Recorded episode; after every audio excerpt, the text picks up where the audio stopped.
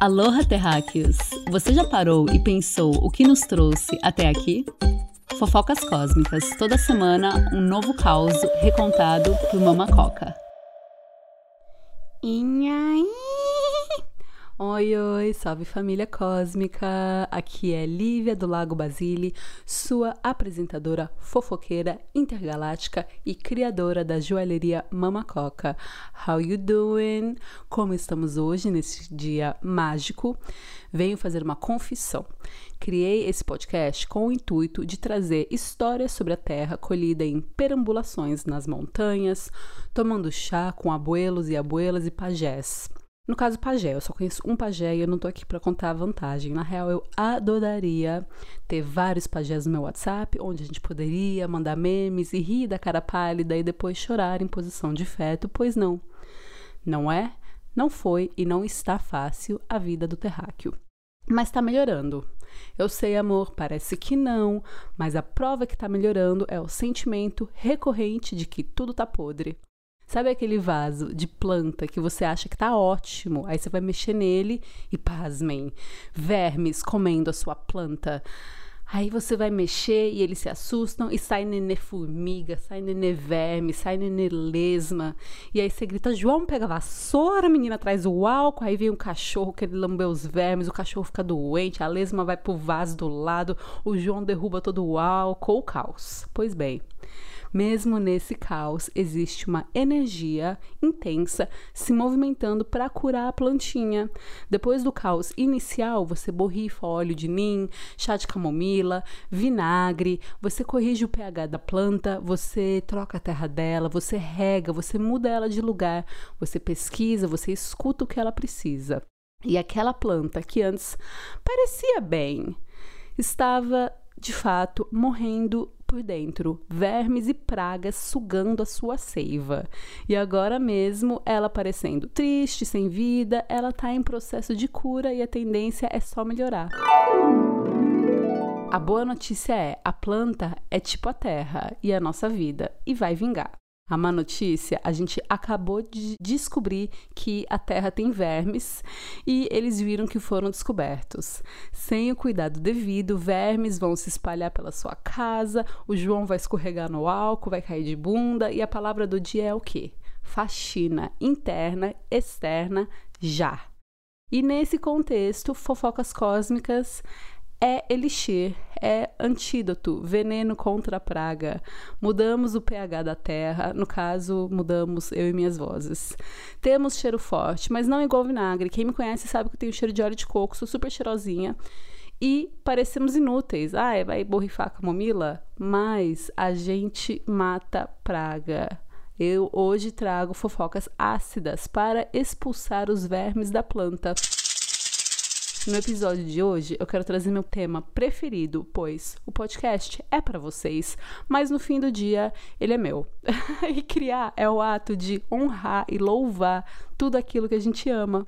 Sim, eu amo joias, e aí é inclusive por isso que coincidência eu sou joalheira. Se eu não fosse joalheira, eu ainda seria artista, e o meu louvor seria, sei lá, as plantas. E se não fossem as plantas, eu ainda não descobri uma forma de ganhar dinheiro dormindo, porque esse é meu terceiro grande amor. E sei lá, eu poderia ser designer de lençóis e pijamas, talvez numa próxima vida. Como nessa vida eu estou joalheira, eu quero compartilhar com vocês esse amor numa perspectiva histórica e zero romântica sobre a nossa fascinação por joias, pedras e coisas que brilham e fazem plim. E para você que não sabe o que te inspira, que é criadora e criador, que é artista e não sabe o que te instiga, começa pelo sincero, respira e responda. O que que você honra nessa vida? O que, que você quer cavucar? Ser artista é responder todos os dias essa pergunta, mesmo que a resposta mude todos os dias. Sem mais delongas, vamos falar sobre a origem das joias. O ano é sem tempo. E o primeiro ser vivo, depois de abater um fazão para encher a barriga, pegou a pena e se entendeu humano. Deu essa pena para sua amada se enfeitar e gostar um pouquinho mais dele. Foi nesse ato que o humano se entendeu vivo e tomou consciência de si. Aquela pena, a primeira joia da história, refletiu o desejo consciente do ser humano se diferenciar das demais espécies caçadores do tempo neandertal, das cavernas, antes mesmo do Homo sapiens, já sepultavam seus entes queridos com pedras, folhas, penas, dentes, garras e afins. O ser humano, ele desconhecia física, leis de matemática, astrologia, jockey pole, rock and roll, fio dental, mas não é porque não escovava os dentes que era bobo Zé. Pai de meu pai, mãe de manhinha, sangue do meu sangue, eu vou defender. Nossos antepassados conheciam a simetria, se educavam conhecendo cores e formas. É a origem de um grande amor de ordem psicológica, supersticiosa e espiritual. Eu poderia falar horas sobre os egípcios, horas sobre os chineses, os incas e como eles tinham métodos específicos de culto à joalheria e como cada povo trazia uma preferência especial por pedras. Mas é isso seria uma aula de história da joalheria e fofocas cósmicas são histórias sobre você. Eu poderia falar sobre a era dos metais, a era do bronze, aquele período onde a gente mal sabia fazer fogo e ainda assim alguém se realiza que o cobre, aquele metal rosa encontrado nas rochas, quando ia para o fogo, assumia a forma do fogo, ficava líquido até encontrar algum recipiente, no caso, moldes. No episódio 5, eu falo sobre as origens da mineração e como isso impacta nossas vidas até hoje. Não, Terráqueo, hoje nós vamos falar de simbolismos e da trajetória do ouro e da prata. Porque se eu uso um dente de mamute acreditando que aquilo vai me dar força de mamute, ou um dente de sabre vai fazer eu morfar em um tigre, a gente está falando de alguma coisa muito mais íntima. É a nossa cabecinha, doidinha, linda, complexa que só, atrelando valor em um objeto belíssimo e mágico, esperando alguma compensação contra as adversidades da Terra. Não é fácil a vida do terráqueo. E sabe, terráqueo, desde que a gente saiu das cavernas, a gente não teve um dia de descanso. O amuleto, o talismã ativa esse descanso. Você cria uma associação de poder com o objeto e a sua mera intenção carrega esse objeto com as propriedades que você quer na vida. E no geral, eu te conheço, Anja. Você quer saúde, mozão e dinheiro, né? É isso que tu quer. E se sobrar tempo, tu gosta de paz de espírito também, né, viado? Eu entendo. Eu também sou terráquea, primata. Prima de macacos e chimpanzés, jamais julgarei o que eu mesma sou. Uma perspectiva de cosmovisão, onde somos integrados a tudo e todos que nos cercam, onde cada ser vivo é um micro-universo que se reproduz do mesmo jeito que o macro-universo, a gente tem essas reproduções acontecendo a todo momento. No suspiro de criação, o sol olha para a terra e chora de emoção. Suas lágrimas se verteram em ouro, e nesse metal flexível, inoxidável, representa o espírito, a alma flexível, preciosa e inoxidável. A alma e o ouro que não se desgasta, não perde o brilho e não se corrói. O ser humano não tinha roda, mas tinha ouro. O fascínio é real e antigo. Alquimistas, eles misturavam pó de ouro com bebidas e aliviavam dores de inflamação. Você fala, credo, truco, que papo esotérico. Primeiro, esse é um podcast esotérico. Eu não sei falar sobre coisas triviais. Segundo, 2010, saiu a matéria no Correio Brasiliense falando: medicina começa a usar ouro. E aí, ai, cara pálidas, mata a gente de vergonha, não faz assim com manhã. Hoje, aproximadamente 13 toneladas de ouro são usadas anualmente para confecção de coroa, ponte, restauração e dentadura. E dentistas que me escutam vão falar: é verdade! Claro que tem outras alternativas também, mas o ouro ele exerce fascínio real porque antes de mais nada ele tem propriedade medicinal. É a gente que se esqueceu disso. E aí, Anja, você acha que Cleópatra era irresistível porque as máscaras de ouro que já eram usadas no Egito e em Roma, elas tratavam úlceras e feridas da pele. Os chineses, eles faziam arroz colocando uma moeda de ouro na água para reabastecer o ouro dentro deles. Então, receita de arroz chinês, rapidinho. Refoga ali, cebola, arroz, põe água, sal, ouro e pimenta.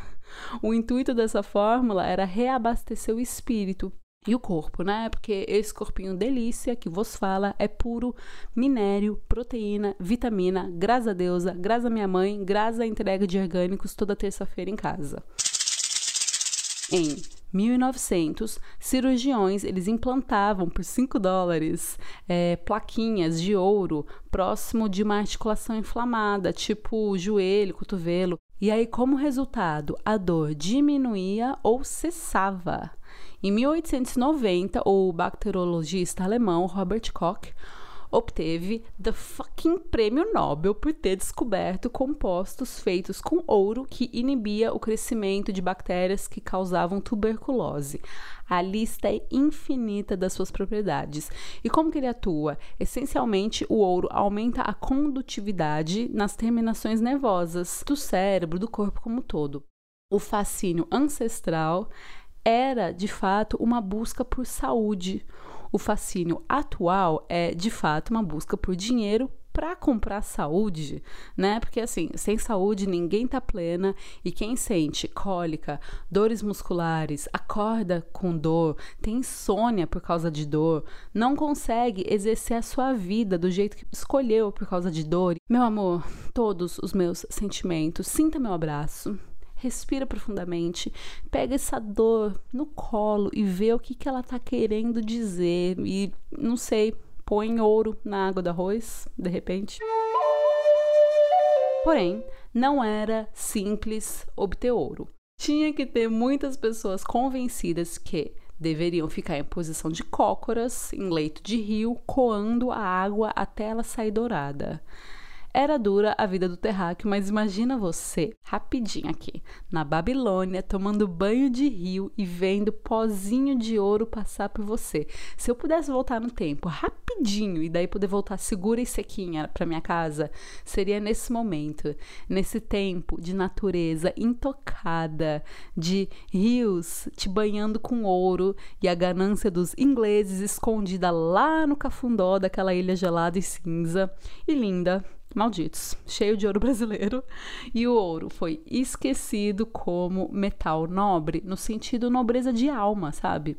Quando os espanhóis chegam em Eldorado, que nada mais era do que os impérios andinos, as culturas astecas, maias, inca, aimará e assim do topo do Alasca até a Terra do Fogo tem uma cordilheira recheada de ouro, a cordilheira mais longa do mundo. Os povos andinos falam que essas montanhas são a coluna dorsal da Terra. É a espinha que surgiu com anos, tipo assim, muito tempo de roça-roça de placa tectônica. Tempo, pressão, calor recheou as montanhas de sangue do sol. E os nativos sabiam, eles iam se banhar nos rios, e assim como os irmãos egípcios sabiam que era mais fácil fazer joia do que ficar bebendo ouro. A joia é a única forma de você ter, não a única, mas é uma forma bem interessante de você ter o ouro e a prata sempre com você, lembrando que os dois metais são igualmente potentes, cada um com a sua característica. Você, usando a joia, você não desperdiça o metal. As propriedades do ouro e da prata, no contato com seu corpo, vão agir homeopaticamente quando você carrega elas com você. Com as construções, idem. Imagina você entrar num templo de sol feito todo de ouro. Aquilo lá não era para ostentar para o império vizinho. Aquilo lá era para falar: venha você fazer parte do império Inca, venha meditar no templo de ouro e receber a sua mensagem cósmica. Porque na época não tinha esse podcast. Você tinha que fechar os olhos e imaginar, ou sentar no fogo e ouvir as abuelas contadoras de histórias falando sobre você e sobre a terra. Quando chegam os espanhóis em Potosí, na Bolívia, eles enlouquecem pela plata que havia no suelo, as montanhas carregadas de prata. de fluido lunar, pois diversas culturas ancestrais falam: o ouro está para o sol, assim como a prata está para a lua. O ouro ele vai atuar no bem-estar físico e a prata no bem-estar emocional, subconsciente e psíquico, assim como a lua. Os espanhóis não queriam ir lá tomar banho no rio e ver as partículas de metal precioso sair e daí pegar um pouco, fazer uma joia, honrar essa joia, carregar ela como um elixir. Primeiro, que espanhol não queria nem tomar banho. Então, foram os nativos do nosso continente, inclusive, que deixaram os brancos cheirosos. Segundo, espanhol quer moeda de prata para tomar vinho em Ibiza. Ele descobre então que com mercúrio era possível acelerar a extração desses minerais. E esse foi o começo do fim. O que antes era especial, sagrado, árduo de se obter, sabe? Entrou na escala industrial. A montanha, por equilíbrio dinâmico, decide quando o ouro e a prata vão jorrar do seu leito, mas o cara pálida e sua sede sem fim pelo poder foi até a fonte e começou a comer montanhas, tipo gata. A montanha tá lá plena, sobrevivendo a terremoto, movimentação tectônica e vem um cara deselegante, fedido, dinamitar a pobre montanha. Merece ou não merece ser expulso da terra com um bilhete só de ida? Só que assim, isso é julgamento, quem julga são os deuses. Eu sou apenas uma fofoqueira cósmica. As minas de Potosí foram o que deixaram a Bolívia assim hoje. Estimam-se que mais de 8 milhões de nativos perderam as suas vidas em Cerro Rico, a mina de Potosí, provando que vírus mesmo é a ganância.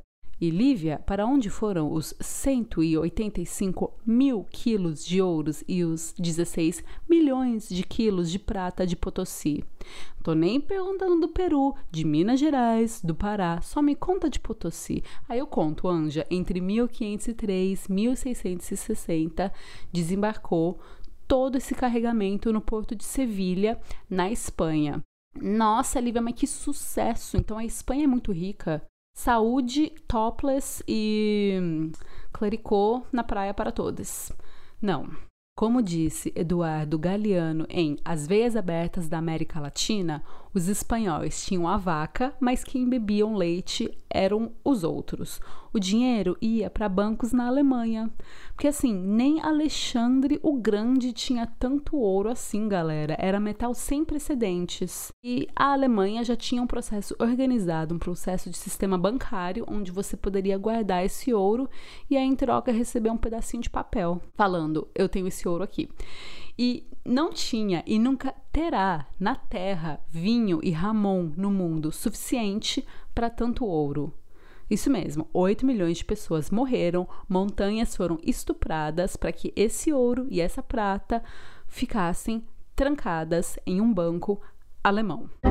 A Espanha aplicava 5% desse ouro na economia e o resto ia para salas trancadas e era trocado por papel. E aí, o que fazer com tanto dinheiro? Porque você tinha que inventar moda, entendeu? É, meia dúzia de banqueiro contratando cientista, contratando farmacêutico, comprando obra de arte, comprando terra, comprando aço para fazer arma. Uai, tô fazendo nada. A Alemanha não colocou um navio rumo ao Atlântico, mas pelo simples fato dela ter uma organização bancária, ela conseguia cobrar juros e conseguia investir esses juros em guerras. Gênova, na Itália, idem.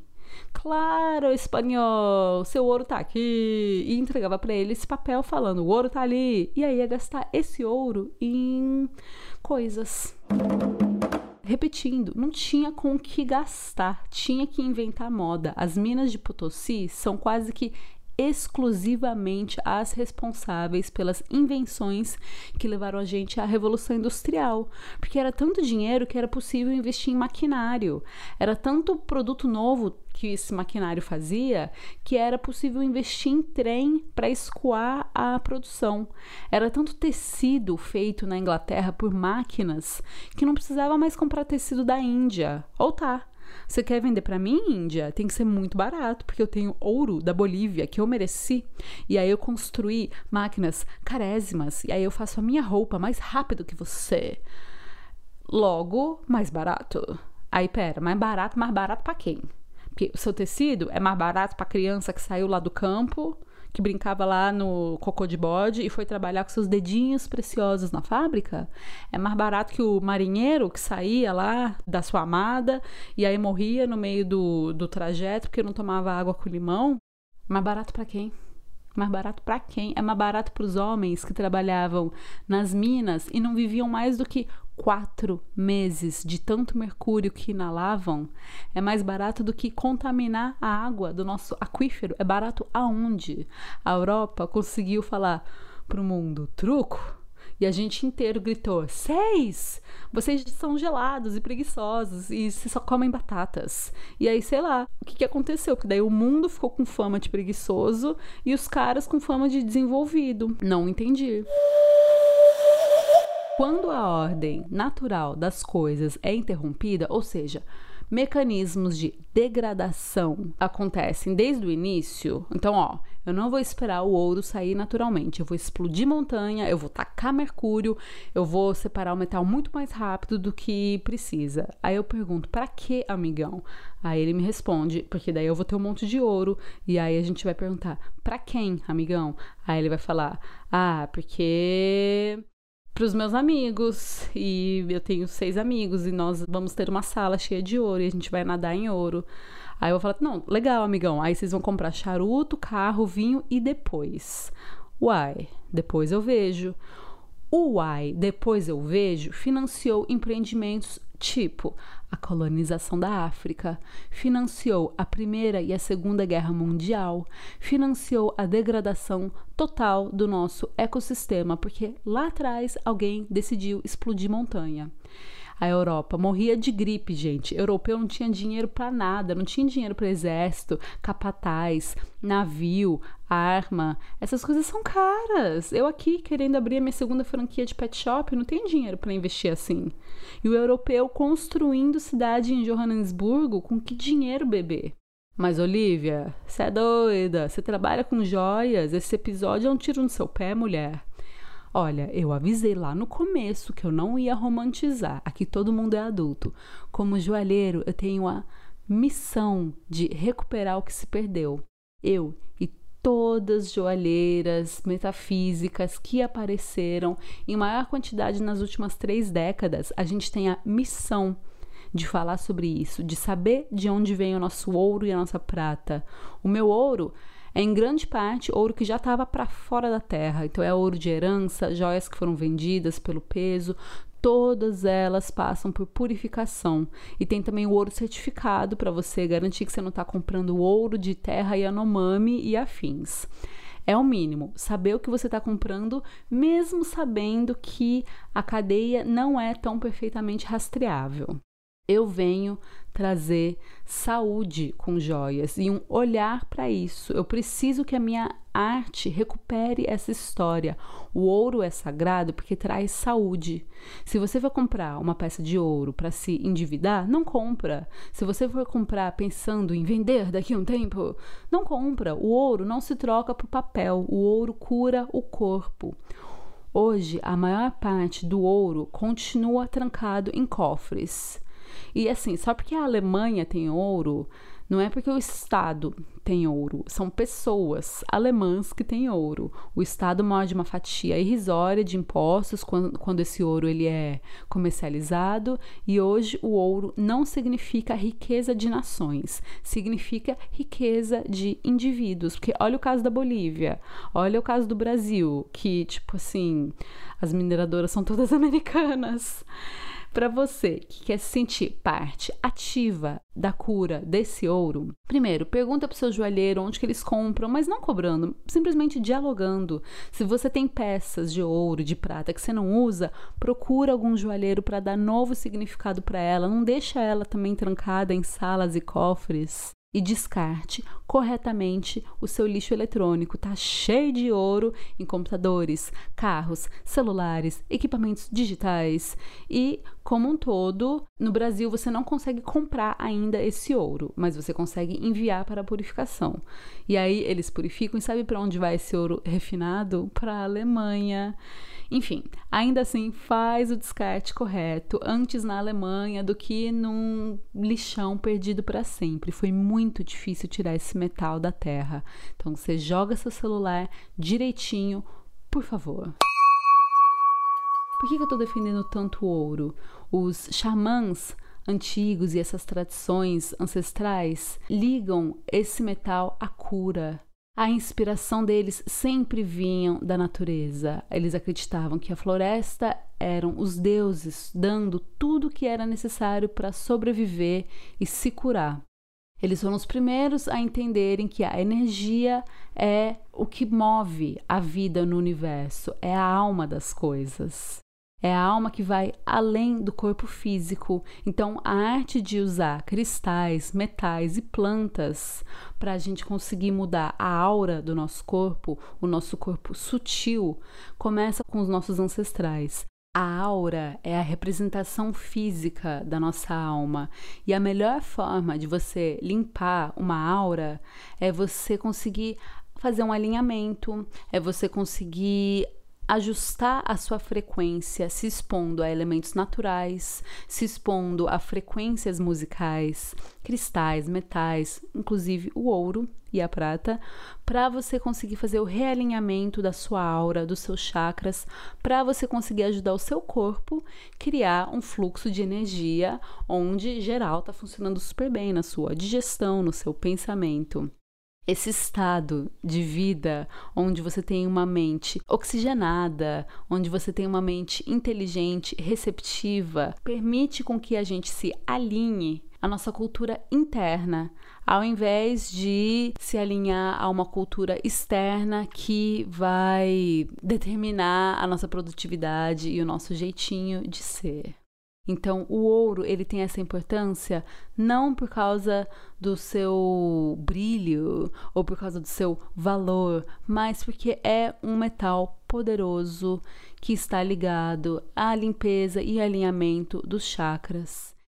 O seu uso vai facilitar a circulação e um corpo que tem uma circulação fluindo, uma aura e chakras alinhados, consegue objetivamente fazer revoluções. A gente pode de vez em quando fazer episódios especiais sobre pedras específicas. Entrem lá no site Mamacoca em podcasts, comentem nesse podcast sobre pedras que vocês querem saber ou se vocês querem que eu fale mais de algum outro metal. Esse conteúdo é feito com amor para vocês. Então, se couber dentro da minha área de conhecimento, claro que eu vou amar a sugestão. Se for algum tema que eu desconheço, desculpa, eu não vou trazer fofoca meia boca. Eu gosto é de fofoca quente.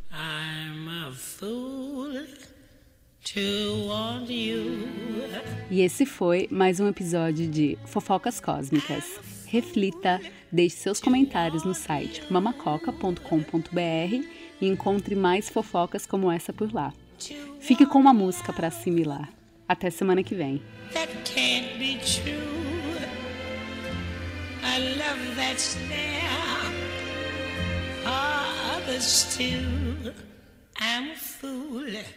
To hold you.